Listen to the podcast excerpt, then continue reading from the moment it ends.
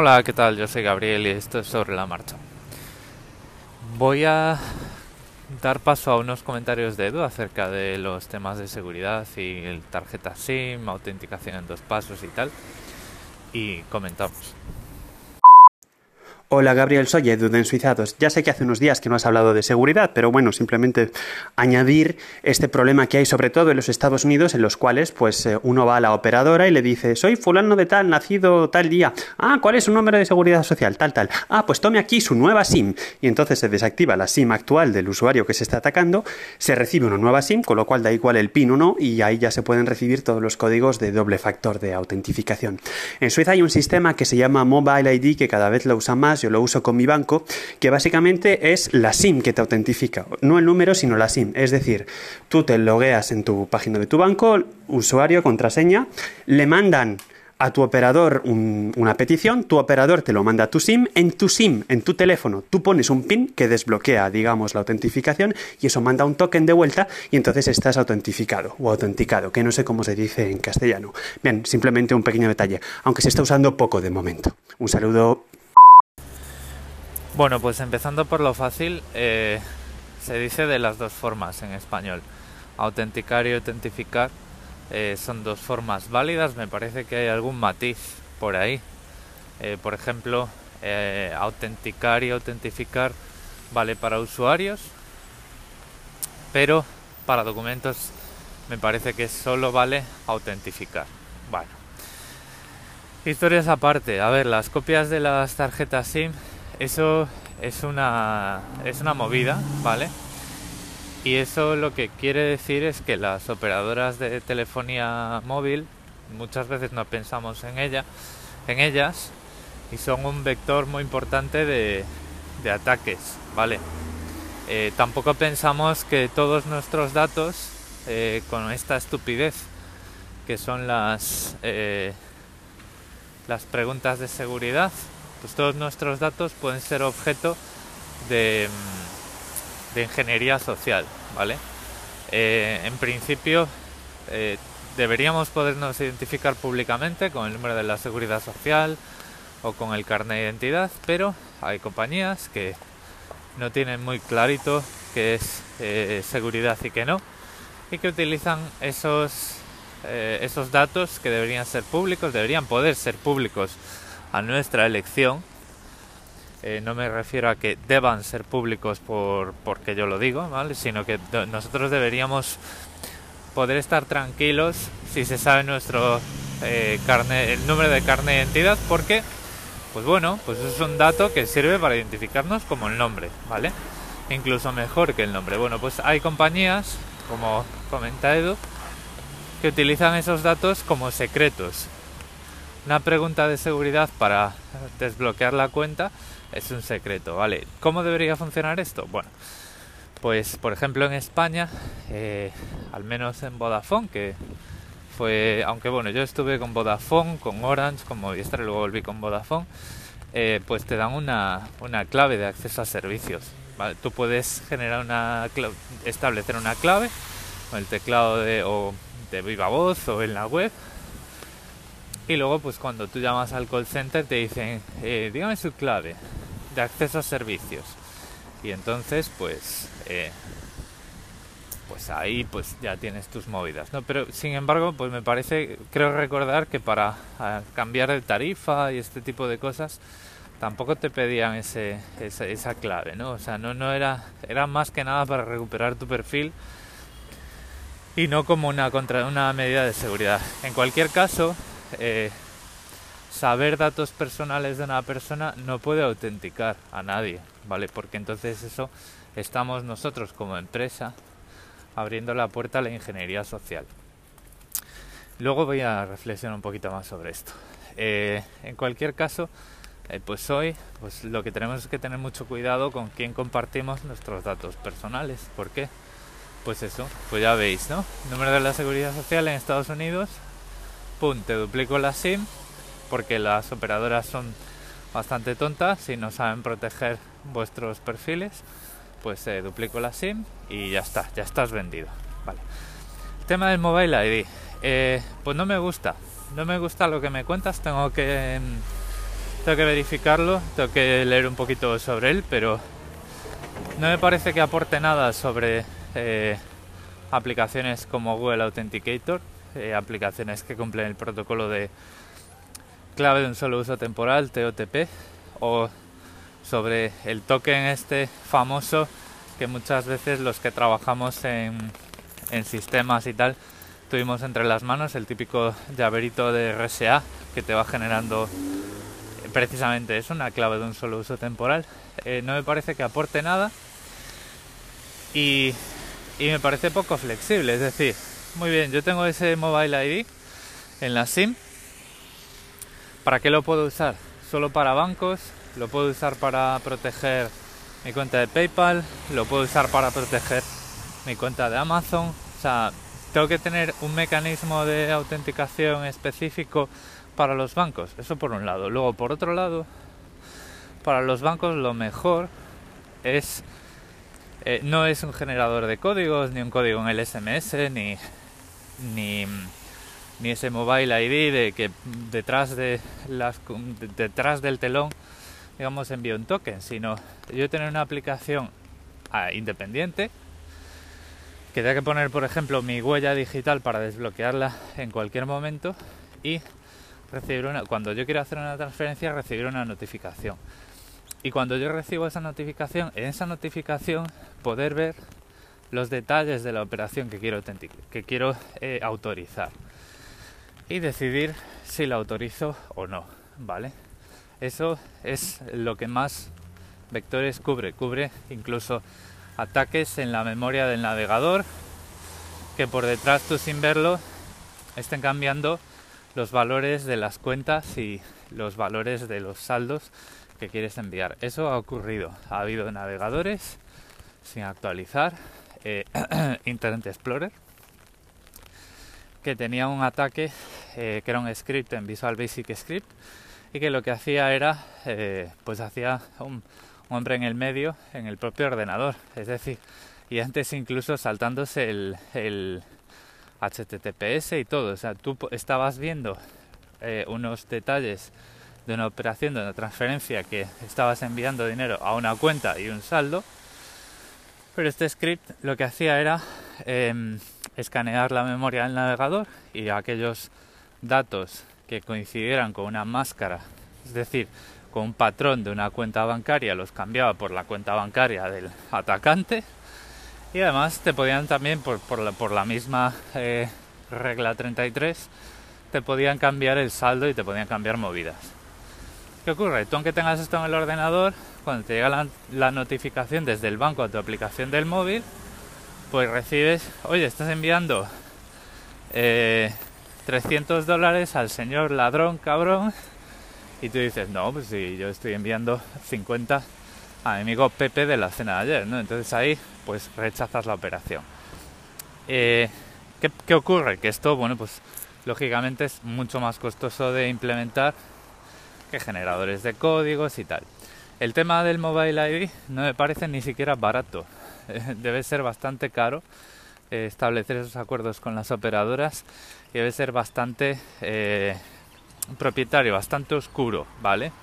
Eh, por ejemplo, hoy TOTP es un protocolo abierto que estoy seguro, bueno, hay muchísimos clientes y muchísimas implementaciones de código abierto y estoy seguro de que si hay un día cero, se descubre un día cero en TOTP, se tapa mucho antes que en Mobile ID si esto está controlado por el lobby de las telecomunicaciones y poco más. Pero repito, no lo sé, eh, me tengo que enterar un poco más. Así por lo que me has contado no me, no me termina de convencer. Y bueno, vamos a reflexionar un poquito sobre todo esto y sobre todo, la, sobre todo acerca de la ingeniería social y por qué grabo estos episodios y tal.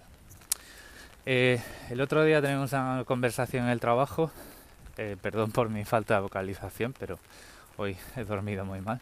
Teníamos una conversación en el trabajo eh, y hablábamos de que tú realmente no puedes proteger a la gente de su propia estupidez, ¿vale? Y esto no se aplica solo a nosotros como usuarios, sino a la gente de los call centers, eh, la gente, los directores de las em, de empresas e incluso directores de áreas de tecnología. ¿vale? Eh, estamos muy acostumbrados a pensar que la tecnología tiene que ser segura por defecto, cosa que está bien, pero eso nos está sirviendo para acomodarnos en el sofá y está dándonos, digamos, motivos para dejar que nuestra propia estupidez en términos de seguridad crezca. Eh, la única solución que hay en esto es concienciar y divulgar. Esto es lo que puede pasar, ¿vale? Independientemente de que sea muy poco probable, que es lo que puede pasar con los puertos de los teléfonos, eso es muy poco probable. Pero eh, si sabemos que eso podría pasar y puede pasar, pues ya sabemos que un gesto tan sencillo como utilizar siempre nuestro propio cargador, pues aunque sea de una eventualidad muy poco probable, pues ya nos protege lo suficiente. Es un gesto súper sencillo. Y al final, eh, esto no es más que la versión eh, moderna, la versión digital de em, cerrar la puerta con llave. Es decir, tú independientemente del vecindario en el que vivas, eh, tú cierras la puerta con llave. Bueno, pues tu vida digital pues también la tienes que cerrar con llave. Y no podemos decir, ah, es que las puertas son una mierda porque hay que cerrarlas con llave. Eh, o sea, eso, decir eso sería una barbaridad. Eh, sin embargo, pues eso, trasladado al mundo digital, es lo que estamos haciendo. Estamos diciendo que la tecnología eh, actual es una mierda porque tenemos que andar con contraseñas. Bueno, pues, pues tío, pues es lo que hay que hacer. ¿Qué quieres que te diga? Hasta que no se invente algo mejor y algo que sea más seguro que las contraseñas, pues tenemos más remedio que usarlas. Igual que no tienes más remedio que tener una llave para abrir una puerta. ¿eh? Entonces, pues de la misma forma que tú no vas a un comercio de puertas y dices, vaya mierda de puertas que tengo que andar con llaves, pues no puedes coger y en Twitter, por ejemplo, como pasó el otro día, no voy a poner referencias concretas, decir que es que lo de las passwords es una mierda porque estamos con tecnología del siglo XX. Bueno, pues con las cerraduras estamos con tecnología del siglo XII. ¿Ah? Eh, que es peor. Bueno, en fin. Y, bueno, esto aplicado a las empresas es que no podemos confiar en que eh, la empresa lo vaya a hacer todo por nosotros, ¿vale? Como en el caso de duplicar las SIMs eh, con el número de la seguridad social. Nosotros tenemos que echar un vistazo al perfil, a los datos personales en la empresa con la que trabajamos, en este caso un operador. Eh, no podemos poner información verdadera en las preguntas de seguridad. O sea, por ejemplo, ¿en qué hospital naciste? Pero tronco, que esto, que esto es muy fácil de, conseguir. O sea, esto es, o sea, es muy fácil. Hay muchos trucos de psicología para conseguir que la gente te dé datos, ¿no? Entonces, eh, si tenéis cuentas en las que podéis desbloquear, o sea, resetear la contraseña, cambiar la contraseña respondiendo preguntas de seguridad, que ni se os ocurra bajo ningún concepto poner información verdadera. Y si eh, trabajáis con una empresa en la que las preguntas de seguridad o la identificación del usuario eh, está mapeada, digamos, con datos que por la fuerza tienen que ser verdaderos. Por ejemplo, tú no puedes poner un número de DNI aleatorio, ¿no? Un perfil de eh, una operadora móvil. Bueno, pues en ese caso, pues lo que tenéis que hacer es protestar y decir, eh, exponer a esa empresa, ¿no? Decir, pues yo qué sé, en las redes sociales, poniendo una queja. ¿Cómo puede ser que en el siglo XXI cualquier persona que sepa mi número de la seguridad social pueda llamar aquí y, y, duplicar mi SIM, ¿no? O sea, pero bueno, esto que es, y incluso si notificar esto a las autoridades, a los organismos reguladores y tal, porque lo mismo que en los bancos te aprietan para que, o sea, yo trabajo en un banco y el organismo regulador está siempre apretando para incrementar la seguridad, mejorar los controles, el fraude, no sé qué, no sé cuántos, ¿no? Bueno, pues todas las empresas al final deberían estar en el punto de mira de algún regulador. Pero claro, para poder notificar este tipo de atropellos, potenciales, pero atropellos, pues tenemos que ser conscientes de lo que, con respecto a una empresa, que es un vector de ataque, un atacante puede hacer simplemente sabiendo nuestro número de la seguridad social. ¿Cuál es el problema de todo esto? Pues que tú hablas con alguien, cualquiera en un bar, y dice, yo, yo, yo, no, yo, yo, mi contraseña, pues es una que es fácil para que yo me acuerde y además uso la misma en todas partes. Y, y las cuentas, las preguntas de seguridad, hombre, claro, claro, pues, pues mi fecha de nacimiento, cosas fáciles. Dices tú, pero a ver, pero no puedes, no te das cuenta que eres un friki. no, tío, es como si te dice, oh, estás cerrando la puerta con llave, eres un friki. Pero bueno, es en el mundo y en el tiempo en el que nos ha tocado vivir, ¿no? Eh, a lo mejor en algunos comentarios, como bueno, tengo por ahí tres comentarios de Jesús, de tío Gilito, que me envió el otro día. Lo que pasa que eh, decía una cosa en uno, en el siguiente se corregía el mismo, decía otra cosa, y en el siguiente pues se volvía a corregir. Y, acababa los tres comentarios diciendo, es que, pues, pues es que no sé, ahora que lo dices y tal, ¿no? Entonces Jesús, que sepas que los he recibido, pero que al final pues no sabía, incluso si los publicaba no sabría qué decir a, todo, a toda esa información que me habías enviado, entonces pues eh, ahí se queda, ¿vale? Sin embargo, bueno, pues ya sabes, eh, tú y todos, que aquí el micrófono siempre está abierto y bueno, pues cuando llega información que pues tiene... Eh, digamos que no es dar vueltas de 360 grados en torno, de, en torno a un tema y acabar en el punto de partida y tal, pues se publica y se comenta. Por lo demás, pues bueno, dejo aquí estas reflexiones, dejo el micrófono abierto, me voy a romper un poco la cabeza a ver cómo titulo este episodio. Y, bueno, quizá eh, no nos podemos proteger de nuestra no, no podemos dejar que nos protejan de nuestra propia estupidez.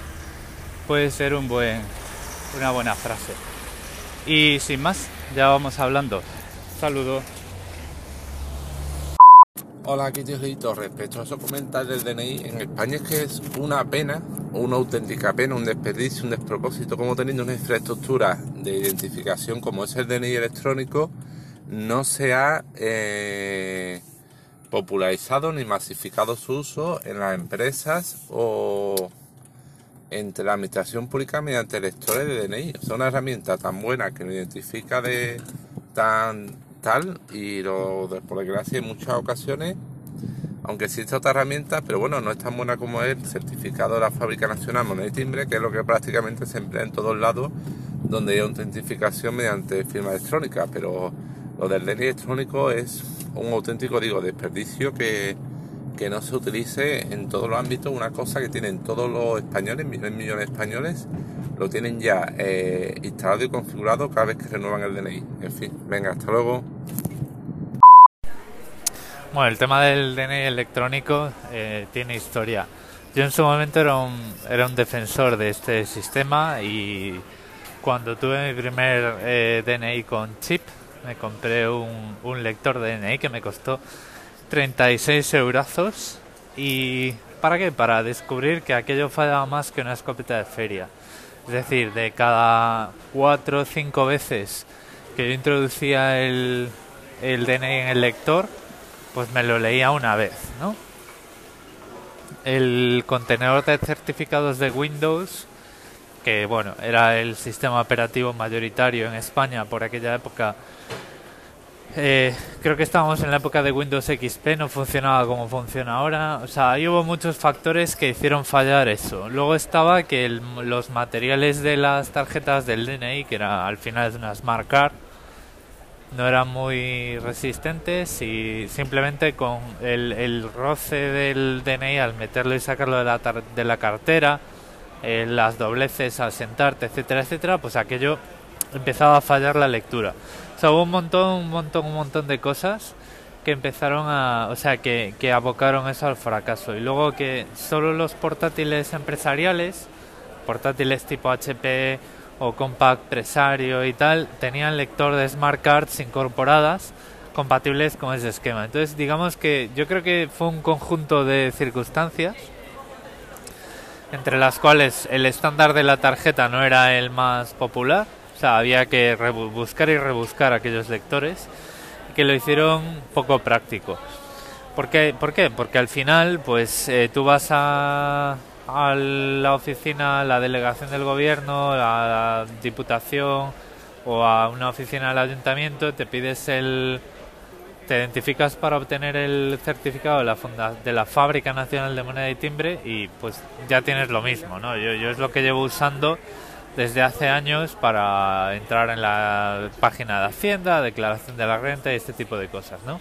Y además, por ejemplo, aquí es eh, lo puedo renovar en el consulado en Australia. Entonces, bueno, pues por un lado sí que entiendo lo que dices, pero por otro, pues si ahora lo miras con esta perspectiva y y si llegaste a probar aquellos lectores y tal con lo que fallaban y lo que fallaban las webs y lo que fallaba el almacén de certificados de Windows y tal, pues te das cuenta por, por, qué en la población esto no caló. O sea, al final, pues eh, es que no es que hiciese, no es que hiciese falta entender de tecnología, es que hacía falta tener paciencia porque aquello, el cacharro y tal, pues no funcionaba ni dejaba de funcionar. Entonces, bueno, pues al final es lo que tiene. Pero luego también hay que tener en cuenta que eh, si ya nos cuesta manejar contraseñas, manejar certificados, importar el certificado en el sistema operativo cada vez que formateas o cambias de ordenador o tienes otro y tal, no es el proceso más intuitivo, ¿no? O sea, no ni siquiera tenemos un, una aplicación amigable para gestionar certificados y escogerlos y tal, sino que es una cosa como un poco eh, años 90, ¿no? Entonces, bueno, al final este tipo de cosas, y a mí por mucho que me fastidien, porque, bueno, pues siendo ingeniero, pues hay veces que, que me río ah, pinta y colorea la experiencia de usuario y todo eso, pero al final pues te das cuenta de que, de que es importante.